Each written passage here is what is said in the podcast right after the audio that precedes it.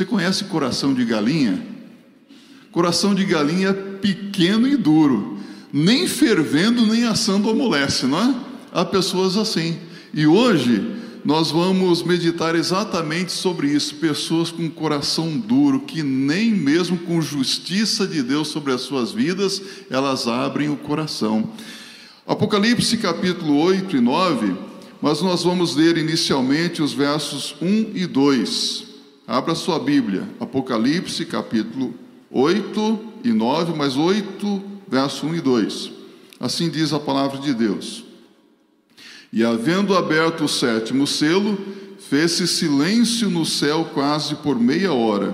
E viu sete anjos que estavam diante de Deus, e foram-lhes dadas sete trombetas. Que Deus use a sua palavra para falar conosco. Podem se assentar. O sétimo selo, os juízos de Deus das sete trombetas. Estamos aqui considerando a revelação do livro do Apocalipse, não é? Às vezes nós lemos esse livro e parece que o nosso sangue quer coalhar nas veias quando nós vemos tantas catástrofes, tantas calamidades, não é mesmo? E aqui nós vemos que o sétimo selo trata dos acontecimentos durante o período chamado de a grande tribulação que virá sobre o mundo. E então, você está preparado para passar pelo período da grande tribulação ou não? Sabe o que, que eu quero de coração? Eu quero que Jesus volte hoje. Porque se Jesus voltar hoje, será glória para todos nós, não é verdade? Nós subiremos e estaremos para sempre com o Senhor, o que é muito melhor. Há pessoas que dizem: ah, a igreja não vai passar pela grande tribulação. Eu gostaria que não passasse. Eu, eu, eu, eu gosto da posição dos chamados pré-milenistas. A igreja será arrebatada antes da grande tribulação, mas o nosso compromisso é sempre com a Bíblia, não é? Com a palavra de Deus. Nós não, não nos prendemos a teorias, não podemos dizer, ah, eu sou amilenista, eu sou pós-tribulacionistas. Vamos dizer, eu sou bíblico. Eu gosto de olhar para a Bíblia e ver o que a Bíblia está dizendo ao nosso coração, até mesmo para nós não sermos confundidos, porque de confusão o mundo está cheio, não é verdade? Chega de confusão. Os selos mostram o que vai acontecer na história até o retorno de nosso Senhor Jesus Cristo e mostra que a igreja então terá que passar por algumas circunstâncias difíceis até o dia final do seu encontro com o Senhor Jesus Cristo. Agora, as trombetas mostram o grande sofrimento que virá sobre a terra sobre aqueles que não são de Jesus, sobre aqueles que se mantêm endurecidos contra Deus, contra a Sua palavra, e isso vai acontecer até a volta do Senhor Jesus Cristo. E essas aqui, meus irmãos, essas manifestações da ira de Deus são expressões da justiça de Deus sobre o mundo. Observe que antes da abertura do sétimo selo, é revelado o cuidado de Deus para com os seus servos. Deus cuida dos seus servos, Deus cuida daqueles que lhe pertencem. Você já notou isso na Bíblia? Jesus diz: Aquele que o Pai me dá, de maneira alguma alguém o arrancará das minhas mãos. Aquele que está na minha mão, de maneira nenhuma será arrancado da minha mão. Então, observe aqui que é providenciado para que esses servos de Deus não sofram as consequências das manifestações da ira de Deus que virá sobre os incrédulos, levando-os a serem reconhecidos pelos anjos de Deus e guardados nas mansões eternas pelo próprio Cordeiro de Deus que tira o pecado do mundo. Quem é o Cordeiro de Deus? Jesus Cristo, guardados por Jesus Cristo. Agora, na abertura do sétimo selo, a revelação enfatiza então as consequências do juízo de Deus sobre aqueles que não o temem. O juízo de Deus sobre aqueles que não lavaram as suas vestiduras, ou seja, as suas vestes no sangue do Cordeiro, sobre aqueles que não se purificaram diante de Deus, se apropriando do poder do sangue do Senhor Jesus Cristo. Primeiramente, há um silêncio no céu Há um silêncio que gera uma expectativa muito grande. Um silêncio por quantos minutos? Cerca de 30 minutos. E aqui eu quero brincar um pouquinho com vocês. Alguém já disse que no céu não vai entrar mulher, não, porque tem um silêncio de 30 minutos no céu. Isso é só brincadeira, meus irmãos. Porque, na verdade, esse silêncio de 30 minutos aqui, o céu fica em suspense pela expectativa do grande julgamento de Deus que virá sobre a terra. Os exércitos celestiais ficam em silêncio, porque eles estão observando o que virá sobre a terra. Você pode observar que nos versos e nos capítulos anteriores há muita música no céu. Não é gostoso cantar louvores a Deus? Gostou de louvar a Deus nessa noite? Oh, como é gostoso estar na presença de Deus, né? adorando, louvando o seu santo nome. Aqui você vê que a música no céu, alegria, regozijo, a igreja celebrando ao Senhor, os querubins, os anjos, todo o universo adorando, exaltando o nome do Senhor, o Cordeiro que foi morto e reviveu, o Senhor Jesus Cristo. Mas agora essa música cessa os exércitos celestiais vendo os julgamentos de Deus sobre a humanidade impenitente que rejeita o Cristo, que rejeita a sua graça, ficam todos em silêncio. Vamos ficar em silêncio só por um minuto?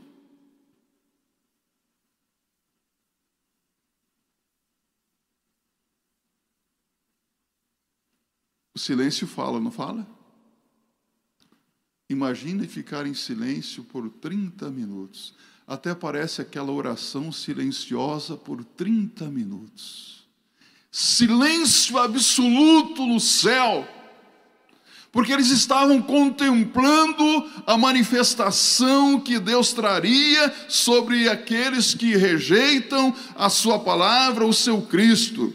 Deve-se ser lembrado, meus irmãos, que as trombetas aqui, elas eram utilizadas para convocação à guerra. Você já viu as trombetas sendo tocadas nesses filmes aí que às vezes nós assistimos? Trombetas eram usadas para convocação à guerra e também para anunciar decisões governamentais. Então as trombetas são tocadas aqui.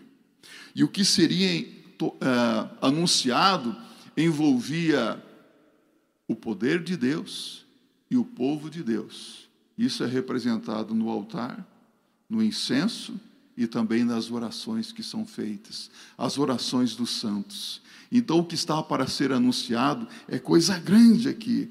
O fogo que é tirado do altar é colocado no incenso e lançado sobre a terra, mostrando que todas as manifestações todos os juízos, eles saem do céu para a terra. São juízos de Deus sobre a terra. Não vem de outro lugar, não. É Deus usando, e Deus usa quem Ele quer para trazer o seu juízo, o seu castigo sobre os impenitentes. Ele usa até o diabo, sabia disso? O diabo é como um cão raivoso acorrentado nas mãos de Deus ali. Ó. Ele só vai até onde Deus permite. Ele faz aquilo que Deus permite. Não faz nada que esteja fora do controle de Deus. Sabia disso? Deus usa quem Ele quer. Observe que na anunciação das catástrofes, a referência à destruição de frações, não somente é, do território e do povo de Roma, mas também a frações de destruição da terra e de toda a humanidade.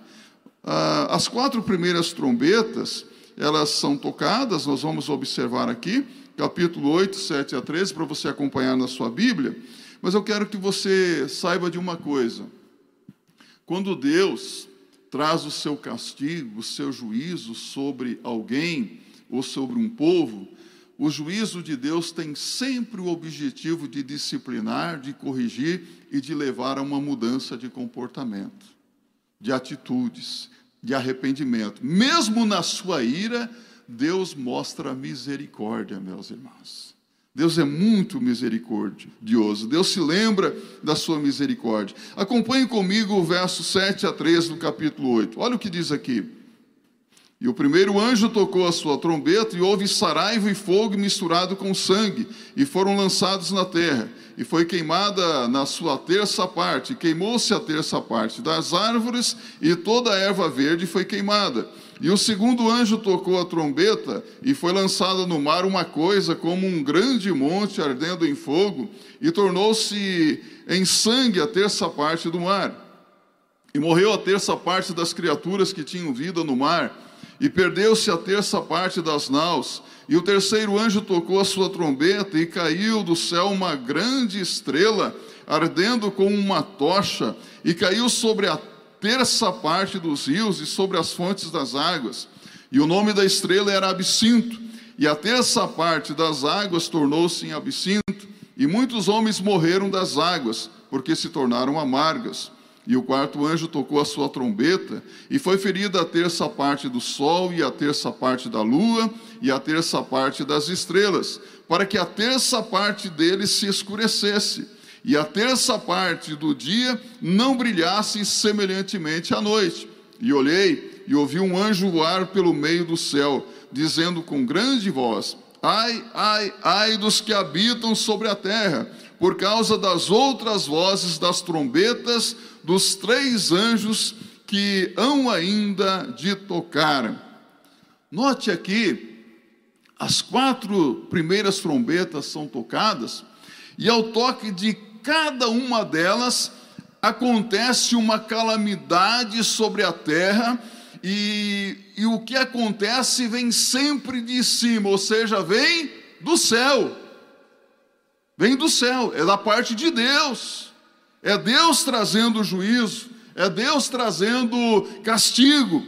Ao toque da primeira trombeta, desce do céu uma terrível tormenta de enxofre e misturada com sangue, diz a Bíblia aqui, saraiva e sangue, enxofre em chamas que faz com que a terça parte da terra, a terça parte da vegetação e das florestas sejam destruídas. Você consegue imaginar uma coisa dessa? Algo tremendo, uma calamidade terrível sobre a terra. Observe que, ao toque da segunda, cai no mar como que um grande monte e esse monte aqui de fogo, não sei, monte, uma montanha, dá-nos a ideia talvez de um terremoto que faz com que uma grande montanha caia sobre o mar, caia no mar e as águas, uma terça parte das águas do mar se tornam em sangue, destruindo, matando um terço também ah, dos animais marinhos e destruindo um terço dos navios. Que coisa incrível! Olha só, ainda ao toque da terceira trombeta, uma grande estrela ardendo em chamas cai do céu sobre a terra, cai sobre a terça parte dos rios e das fontes de águas, tornando as águas amargosas, ou seja, venenosas, matando uma grande parte da humanidade também águas amargas.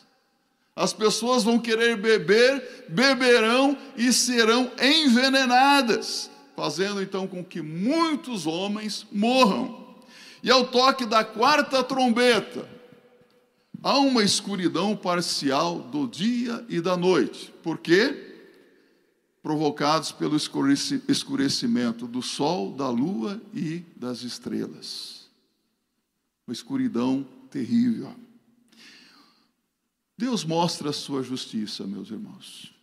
Deus mostra a sua justiça atingindo a humanidade impenitente através das forças da natureza, é o que nós aprendemos aqui. Agora, abre a sua Bíblia em Apocalipse 9, nos versos 1 a 12, capítulo seguinte. A quinta trombeta. Acompanhe comigo. E o quinto anjo tocou a sua trombeta, e viu uma estrela que do céu caiu na terra. E foi-lhe dada a chave do poço do abismo. E abriu o poço do abismo, e subiu uma fumaça do poço, como a fumaça de uma grande fornalha, e como a fumaça do poço escureceu-se o sol e o ar, e da fumaça vieram gafanhotos sobre a terra. E foi-lhes dado poder, como o poder que tem os escorpiões na terra.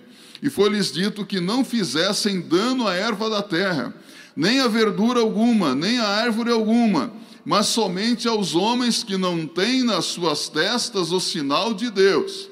E foi-lhes permitido que não os matassem, mas que por cinco meses os atormentassem. E o seu tormento era semelhante ao tormento do escorpião quando fere o homem. E naqueles dias os homens buscarão a morte e não a acharão, e desejarão morrer, e a morte fugirá deles. E o parecer dos gafanhotos era semelhante ao de cavalos aparelhados para a guerra. E sobre as suas cabeças havia umas como coroas semelhantes ao ouro, e os seus rostos eram como rostos de homens, e tinham cabelos como cabelos de mulheres e os seus dentes eram como de leões, e tinham couraças como couraças de ferro, e o ruído das suas asas era como o ruído de carros, quando muitos cavalos correm ao combate. E tinham caudas semelhantes às dos escorpiões, aguilhões nas suas caudas, e o seu poder era para danificar os homens por cinco meses. E tinham sobre si rei, o anjo do abismo, em hebreu era o seu nome Abaddon e em grego Apolion. Passado é já um ai, e eis que depois disso vem ainda dois ais. Antes da quinta trombeta ser tocada, acontece algo interessante, há como uma pausa. E João, o apóstolo que está tendo essa visão de Deus, ele olha para o céu e vê uma ave. E essa ave é uma águia. E essa águia, ela tem, ela começa a falar e ela começa a, a fazer lamentações. Interessante aqui, a águia no, para os judeus é um, uma ave de mau agouro, não é? que vai trazendo calamidades, ou seja, azar, não é? Interessante que essa águia, águia voando pelo meio do céu está anunciando através de uma lamentação os grandes sofrimentos que ainda aguardavam e aguardam os habitantes da terra. Você já viu alguma ave falar? Já, papagaio fala, não é verdade? Papagaio fala, mas aqui não é um papagaio, é uma ave, uma águia. Mas eu quero dizer para você, o Apocalipse é um livro simbólico. Não significa que ele que é uma águia, mas aqui a Bíblia está nos mostrando as coisas que ainda vão acontecer. E há um lamento. Há um lamento por causa de todo esse sofrimento. A quinta trombeta é tocada e o apóstolo tem novamente uma visão de algo que vem do céu. Uma estrela, é uma estrela que você leu aí? Uma estrela que cai do céu e abre um profundo abismo e um poço profundo, e esse essa estrela alcança o mais profundo abismo, as profundezas da terra. E é interessante que sobe como uma fumaça escura, e do meio dessa fumaça saem como que uma nuvem de gafanhotos. Só que esses gafanhotos aqui são gafanhotos diferentes. Esses gafanhotos, eles não atacam a vegetação. Eles são proibidos de, atingir, de devastar a, vegetação. Eles atingem a quem? Os homens. E a aparência desses gafanhotos aqui é interessante também. Esses gafanhotos, meus amados irmãos e irmãs, eles surgiram de onde? De um abismo? Uma estrela caiu do céu? Apocalipse capítulo 12, verso 12. Você quer ver quem é essa estrela? Essa estrela se chama Satanás, o diabo. Ai dos moradores da terra, porque o diabo caiu sobre ela e tem grande ira. E esse exército infernal, essa cavalaria do inferno, até parece que eu estou falando ficção para vocês hoje aqui, não é? Mas não é ficção, não. É a verdade. Essa cavalaria infernal, ela é liderada, aí aparecem os dois nomes no hebraico e no, no grego aqui, por alguém que se chama o diabo, Satanás, que é o nome do diabo no Antigo e no, no Novo Testamento. Coisa assustadora. Sabe, isto quer dizer que esse sofrimento virá sobre a humanidade. As pessoas hoje rejeitam a Jesus Cristo. Há muitas pessoas rejeitando Jesus, não é? Rejeitando a palavra de Deus. Quem rejeita a Cristo, lamentavelmente, abre o seu coração para o maligno, dá brecha para o maligno agir. E aqui, já que os homens rejeitam a Deus, não têm o temor de Deus, se mantêm com o coração endurecido, então Deus envia demônios sobre a vida dessas pessoas. Elas querem viver uma vida sem Deus, então agora viverão uma vida de sofrimento, atormentados por demônios. Os demônios tra trazem tormento. E é só que eu quero chamar a sua atenção para algo aqui. Olha só, aberto o poço, sobe dele uma grande fumaça e sai um exército terrível para causar mal a quem? Para causar mal a quem? aos que não têm o selo de Deus em suas frontes. Repita comigo. Aos que não têm o selo de Deus. Os que são selados não são atingidos. E aqui eu quero mostrar uma coisa para você. Onde é que está o povo de Deus nesse período? No mundo. O povo de Deus está no mundo, guardado, protegido. A Bíblia diz: e o maligno não lhe toca. Ah, abre aí a sua Bíblia, 1 João 5,18. Olha só. Quem é nascido de Deus, Deus o guarda e o maligno não lhe toca. O maligno não lhe toca. Aquele que está em nós é maior do que aquele que está no mundo. 1 de João, capítulo 4, verso 4. Isaías 54, verso 17 diz: Nenhuma arma preparada contra ti prosperará, e nenhuma língua que se levantar contra ti em juízo é, prosperará uh, tu a refutarás, porque esta é a herança dos servos do Senhor e a palavra que de mim procede, diz o Senhor. Meus irmãos, o crente, ele é guardado por Jesus. O crente é protegido por Jesus. Ah, você já recitou várias vezes Romanos 8, 31? O que é que diz lá? O que é que diz lá? Se Deus é por nós, quem será contra nós? Repita: se Deus é por nós, quem será contra nós? Então, se Deus é por nós, nada poderá nos atingir, nada poderá nos destruir. Para que temer grande tribulação?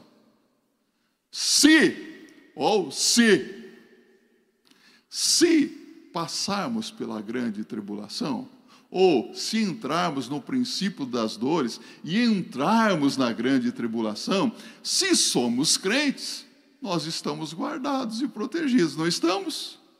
Mas quem não é crente está numa situação crítica. Vou até lembrar para vocês, eu estava ouvindo um pastor norte-americano e ele aprendeu algumas gírias no Brasil, não é? Ele aprendeu gírias com hoje não tem muita gíria, mas ele começou a conversar com jovens e aprendeu sobre entrar numa fria. Falou: meu amigo, se você não se converter, não aceitar Jesus, você vai para o inferno, você vai entrar numa fria. entrar numa fria no inferno lá é quente, né? Como é bom ser crente, não é? Como é bom ser de Jesus. Como é bom cantar. Meu coração é do meu mestre. Meu coração é de Jesus. A minha esperança A esperança do crente é Cristo, meus irmãos. O crente não tem nada a temer. O crente não precisa viver com medo do futuro, com medo da vida, com medo da morte. Jesus já venceu o maligno, Jesus já venceu a morte, Jesus já venceu o pecado por nós, Jesus já venceu tudo. Então, agora nós estamos nas mãos de Jesus, diz Jesus em João 10, verso 28. A igreja é o povo selado de Deus, está aqui em Apocalipse 7, verso 4. Aqueles que receberam o selo de Deus são protegidos do ataque desse bando de gafanhotos infernais aqui, Apocalipse 9, 4. O selo de Deus é o Espírito Santo que recebemos quando, quando cremos. Por isso a Bíblia diz em Efésios capítulo 1, verso 13 e 14: Não entristeçais o Espírito Santo de Deus, com o qual estáis selados para o dia da vossa redenção. Já recebeu o selo do Espírito Santo de Deus? Já está selado? Já se arrependeu dos seus pecados? Entregou a sua vida a Jesus? Quando uma pessoa entrega a sua vida a Jesus, o sangue de Jesus Cristo limpa essa vida de todo o pecado, purifica, e essa pessoa se torna habitada pelo Espírito Santo de Deus. É selado com o Espírito Santo da promessa. É a garantia que quando Jesus voltar, nós vamos subir. Mas se alguém não tem o Espírito Santo de Deus, esse tal não é dele. Então você precisa se certificar. Já tem o Espírito Santo de Deus na sua vida? Já aceitou o Espírito Santo de Deus? Nós somos propriedades exclusivas de Deus, somos o povo genuíno de Deus, somos invioláveis. O diabo não pode nos tocar. Os selados, eles estão livres dos tormentos, aqueles que estão debaixo do abrigo do sangue do Cordeiro não podem ser possuídos pelo diabo, pelos seus demônios, e estão livres também dos tormentos dos demônios. Há pessoas que hoje estão vivendo atormentadas pelo diabo pessoas que estão sendo escravizadas pelo pecado, pessoas que querem sair da situação que se encontram e não conseguem, porque vivem adorando ídolos, vivem na prática da idolatria, da feitiçaria, da macumbaria e estão escravizadas pelo maligno. Vivemos uma sociedade de pessoas deprimidas de pessoas desencorajadas, de pessoas viciadas. O maligno está viciando as pessoas em drogas, viciando em todas as coisas é, é, que são prejudiciais à vida. Tem pessoas viciadas em amor e sexo, já ouviu falar isso? Que loucura! Quanta aberração em nossos dias! Provérbios capítulo 3, verso 33, a Bíblia diz que a maldição do Senhor habita na casa do perverso, porém a morada dos justos ele abençoa. Vamos dizer juntos? A maldição do Senhor habita na casa do perverso, porém a casa do justo ele abençoa. O justo é abençoado por Deus. É interessante que esses gafanhotos não poderia matar essas pessoas, mas causar tormento por um período de tempo aqui, cinco meses, não é um período nem curto nem longo, não é? Mas eu vou dizer para vocês, assistiu aquele filme Duro de Matar? Tem o Duro de Matar um, dois, acho que tem até o três, né? Esses aqui, essas pessoas aqui são duro, duro de matar. Essas pessoas não morrem. E há pessoas que elas querem morrer e não conseguem, já notou isso? Elas procuram a morte e a morte foge delas. A morte perdeu o poder de matar aqui. Já pensou uma pessoa querer morrer e não conseguir fazê-lo? Acho que eu já contei para vocês. Uma certa ocasião fui visitar uma senhora, lá quando eu pastoreava no Mato Grosso do Sul. Eu cheguei na casa daquela senhora para levar uma cesta básica. Ela estava acometida de um câncer terrível. E aquela mulher, ela urrava, ela, ela pedia a morte, o a sofrimento dela era muito grande, os médicos mandaram ela para casa para ela morrer em casa, mas ela não morria. Nem morfina aliviava o seu sofrimento. Eu fico imaginando como deve ser triste a vida de uma pessoa que quer encontrar alívio da sua agonia eh, na morte, mas a morte não chega. Você consegue imaginar uma coisa dessa? Ah, eu prefiro a morte. Prefere a morte, mas a morte foge. Isso aqui é sofrimento terrível. Esse exército uma aparência terrível. Interessante aqui que eram extremamente altivos, conduziam coroas como que de ouro sobre a cabeça, inteligente, rostos de homens, sedutores, tinham cabelos como de mulheres, ferozes, seus dentes como de leões, indestrutíveis, suas coraças eram como que de ferro, velozes, suas asas batiam velozmente, extremamente capazes de provocar sofrimentos, tinham caudas como que de escorpiões. Aí alguém, aí alguém que lê muito esses livros de ficção dos nossos dias, né? Ah, mas isso aqui está é, muito parecido com ah, esses caças que estão aí no, nos Estados Unidos, né? até a aparência, ó, tem um caça muito veloz, uh, tem um helicóptero, aí é isso aqui. Tem gente que fica fantasiando em cima do texto bíblico. Mas a palavra de Deus aqui diz que eles foram liderados do, liberados do abismo e vindo das profundezas do mar, do mal, e eram liderados pelo rei do abismo, cognominado destruição, ou seja, o diabo. O que nós entendemos dessa visão é que Deus permite que a humanidade má seja castigada com sofrimentos terríveis pela personificação infernal do mal. Deus permite isso. Para um mundo que rejeita a Deus, a maldição então é viver sob uh, o domínio, a presença de demônios. Você já pode imaginar que situação triste? Que situação difícil. Um mundo sem Deus pode existir como um mundo em que penetra o satânico. Deus nos dá o que nós queremos, meus irmãos. Se nós queremos Cristo, Deus nos dá Cristo. Agora, se Deus nos dá, se nós queremos viver uma vida de maldade, de pecado, de desobediência, Deus até permite isso mas as consequências são danosas. Você já leu o livro de Romanos? Quero convidar você a abrir a sua Bíblia em Romanos, capítulo 1, verso 18 a 23. A noite ainda é uma criança, não, é? não tem pressa para ir embora, não é? Olha só o que diz. O que eu vejo aqui, que Deus dá aos homens o que eles querem, e nisso está a maior ruína do homem porque do céu se manifesta a ira de Deus sobre a impiedade e injustiça dos homens, que detêm a verdade em injustiça.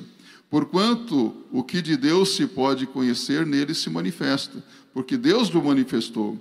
Porque as suas coisas invisíveis, desde a criação do mundo, tanto o seu eterno poder como a sua divindade, se entendem e claramente se veem pelas coisas que são criadas, para que, ele, que eles fiquem inexcusáveis. Porquanto, tendo conhecido a Deus, não o glorificaram como Deus, nem lhe deram graças. Antes, em seus discursos, se desvaneceram, e o seu coração insensato se obscureceu, dizendo: Se sábios, tornaram-se loucos, e mudaram a glória de Deus incorruptível em semelhança da imagem de homem corruptível, e de aves, e de quadrúpedes, e de répteis, pelo que também Deus os entregou às concupiscências do seu coração, a imundícia para desonrarem o seu corpo entre si, pois mudaram a verdade de Deus em mentira e honraram e serviram mais a criatura do que o Criador, que é bendito eternamente. Amém. Pelo que Deus os abandonou às suas paixões infames, porque até as suas mulheres mudaram o uso natural, no contrário à natureza. Semelhantemente, também os varões, deixando o uso natural da mulher, se inflamaram em sua sensualidade uns para com os outros, varão com varão cometendo torpeza e recebendo em si mesmos a recompensa que convinha ao seu erro. E como eles não se importaram de ter o conhecimento de Deus, assim Deus os entregou a um sentimento perverso para fazerem coisas que não convêm, estando cheios de toda iniquidade, prostituição, malícia, avareza, maldade, cheios de inveja, homicídio, contenda, engano, malignidade, sendo murmuradores, detratores, aborrecedores de Deus, injuriadores, soberbos, presunçosos, inventores de males, desobedientes ao pai e à mãe, nécios, infiéis nos contratos, sem afeição natural, irreconciliáveis, sem misericórdia, os quais, conhecendo a justiça de Deus, que são dignos de morte os que tais coisas praticam, não só comet, não só não somente as fazem, mas também consentem aos que as fazem. E então, meus amados irmãos, Deus não entrega o homem ao caminho que ele quer seguir? Deus respeita a vontade do homem. Isso me faz lembrar que quando eu era garotinho, não faz muito tempo, eu tenho um tio que é mais novo do que eu, chama Pedro. E às vezes a minha avó comprava marmelada. Já lembra aquelas latas de marmelada grandona que tinha? E ela cortava uma fatia de marmelada pra, para os netos, para os filhos dela, quase tudo na mesma idade, nossa, não é? E, de repente, metade da lata de marmelada desapareceu. E ela perguntou: Jones, você que comeu a marmelada? Eu, não. Hudson, você comeu a marmelada? Não. Beth, você comeu a marmelada? Não. Pedro, você comeu a marmelada? Não, não, não fui eu. E o Pedro lá estava todo lambuzado de marmelada. Ela disse assim: Então agora, Pedro, você vai terminar de comer essa lata de marmelada e tem uma outra lata de marmelada na dispensa para você comer mais tarde. E o Pedro comeu toda aquela lata de marmelada e passou mal. Sabe, às vezes Deus dá o que o homem quer. É marmelada que você quer? Coma a marmelada. Você quer viver na imundícia do pecado? Viva na imundícia do pecado. E você vai sofrer as consequências de desejar aquilo que você quer, mas que é prejudicial para a sua vida. É isso que Deus faz, meus irmãos. Mas Deus não é maldoso. Deus adverte, Deus castiga, buscando um arrependimento, um quebrantamento no coração do homem. Acompanhe comigo Apocalipse 9, 13 a 19, a sexta trombeta. E tocou o sexto anjo a sua trombeta e ouviu uma voz que vinha dos quatro pontas do altar de ouro, que estava diante de Deus, a qual dizia ao sexto anjo, que tinha a trombeta: Solta os quatro anjos que estão presos junto ao grande rio Eufrates e foram soltos os quatro anjos que estavam preparados para hora e dia e mês, a fim de matarem a terça parte dos homens. E o número dos exércitos dos cavaleiros era de duzentos milhões, e ouvi o número deles. E assim vi os cavalos nesta visão, e os que sobre eles cavalgavam tinham couraças de fogo, e de jacinto e de enxofre, e as cabeças dos cavalos eram como cabeças de leões, e das suas bocas saíam fogo e fumaça e enxofre. Por estes três foi morta a terça parte dos homens, isto é, pelo fogo, pela fumaça e pelo enxofre que saíam das suas bocas.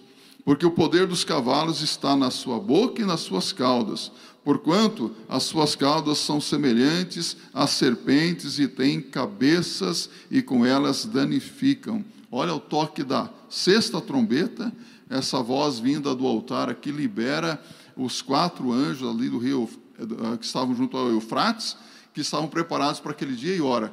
e surge então um exército poderoso de quantos, quantos milhões? 200 milhões. Alguns estudiosos chegam a dizer: olha, provavelmente esse exército aqui virá de uma grande nação como a China, o país mais populoso do mundo. Ah, imaginou um exército de 200 milhões? Outros dizem: não, um exército que virá talvez da Rússia, ou o exército mais poderoso do mundo, os Estados Unidos da América. Só que esse exército não vem de nação nenhuma. Esse exército vem da parte de Deus, liderado por quatro anjos. Então, toda essa visão aqui, meus irmãos, simbolizava a capacidade de destruição deste exército vindo da parte de Deus, liderado por quatro anjos de Deus, com a finalidade de destruir a quarta parte da humanidade. Veja que a destruição realmente virá.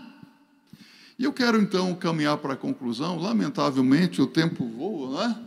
Estou extrapolando no horário aí, mas aqui no verso 20 e 21 do capítulo 9, a Bíblia diz assim: e os outros homens que não foram mortos por estas pragas não se arrependeram das obras de suas mãos, para não adorarem os demônios e os ídolos de ouro, e de prata, e de bronze, e de pedra, e de madeira, que nem podem ver, nem ouvir, nem andar. E não se arrependeram dos seus homicídios, nem das suas feitiçarias, nem da sua prostituição, nem dos seus furtos. Qual que era o objetivo aqui? O objetivo e o resultado das manifestações da justiça de Deus.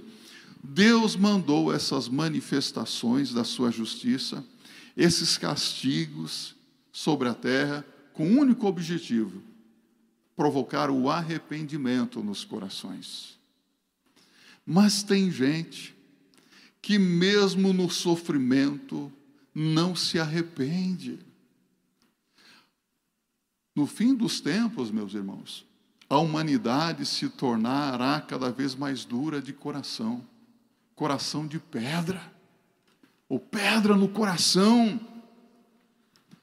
Às vezes nós pensamos assim: se acontecer uma catástrofe, como por exemplo agora lá em Teresópolis, eu vi a notícia que a irmã disse, em Teresópolis parece estar se acabando em água lá, mais uma vez destruição ali. Quando acontecem essas catástrofes, nós achamos bem, agora essas pessoas vão buscar a Deus, essas pessoas vão se converter a Deus, e nós temos essa esperança, não é verdade? Depois da Segunda Guerra Mundial, ah, o mundo pensava que a humanidade se tornaria diferente, que a humanidade se voltaria para Deus. Isso aconteceu? Não. O único que consegue mudar os corações transformar vidas é o Espírito Santo de Deus. Se a pessoa rejeita o Espírito Santo de Deus, meus irmãos, só existe um pecado que não tem perdão, você sabe? É a pessoa deliberadamente rejeitar a graça de Deus através do Espírito Santo de Deus. O Espírito Santo de Deus fala à mente, ao coração do homem. O Espírito Santo convence do pecado, da justiça e do juízo. E se o homem rejeita a obra do Espírito Santo de Deus na sua vida, essa pessoa jamais se converterá, jamais mudará de vida, jamais mudará os seus pensamentos, os seus sentimentos e as suas atitudes. Por isso eu digo para você, sem que eu veja, o Espírito Santo de Deus está falando à sua mente e ao seu coração nesta noite. O Espírito Santo realiza uma obra poderosa de mudança de vida, mas é preciso que a pessoa, ouvir a voz do Espírito Santo de Deus, abra o seu coração para Jesus. Dê lugar próprio ao Espírito Santo de Deus na sua vida. Finalmente, nós vemos aqui que esse resultado é triste a Bíblia mostra que não haverá arrependimento, não houve arrependimento. Ah, meus irmãos, a palavra de Deus nos diz em Gálatas capítulo 6, versos 6 e 7, de Deus não se zomba. Tudo quanto o homem semear, isso também ceifará. O que semeia da carne, da carne ceifará a destruição, mas o que semeia no espírito, do espírito ceifará a vida eterna. Deus não se deixa escarnecer. Com Deus não se brinca. Se a humanidade rejeita o Cordeiro de Deus, rejeita Cristo, o príncipe da paz, então o que a humanidade terá é perturbação, é tormento. Uma pessoa que rejeita Cristo está numa situação muito crítica. Eu não sei se você está aqui nesta noite, já é um crente, mas se alguém que aqui, aqui que ainda não é crente, entregue hoje a sua vida a Jesus. Ah, tem muita gente hoje brincando de igrejinha, sabia disso? Você brincava de casinha quando era menino? Não brinque de igrejinha, não. O tempo se abrevia. A Bíblia diz que Satanás, lemos aqui que ele sabe que tem pouco tempo, pouco tempo lhe resta, ele está furioso. Ele está procurando arrastar o maior número de pessoas com ele. Você vê as pessoas sendo iludidas, caindo em fantasias aí, não é verdade? Arrastadas por pecados, por coisas que são lindas aos olhos, mas que no final vão trazer dano e destruição à alma. Então, que sirva de alerta para todos que estão aqui hoje. Abra o seu coração para Jesus. Você cantou e vai cantar agora. Meu coração é de Jesus. Quem é o seu mestre? Jesus?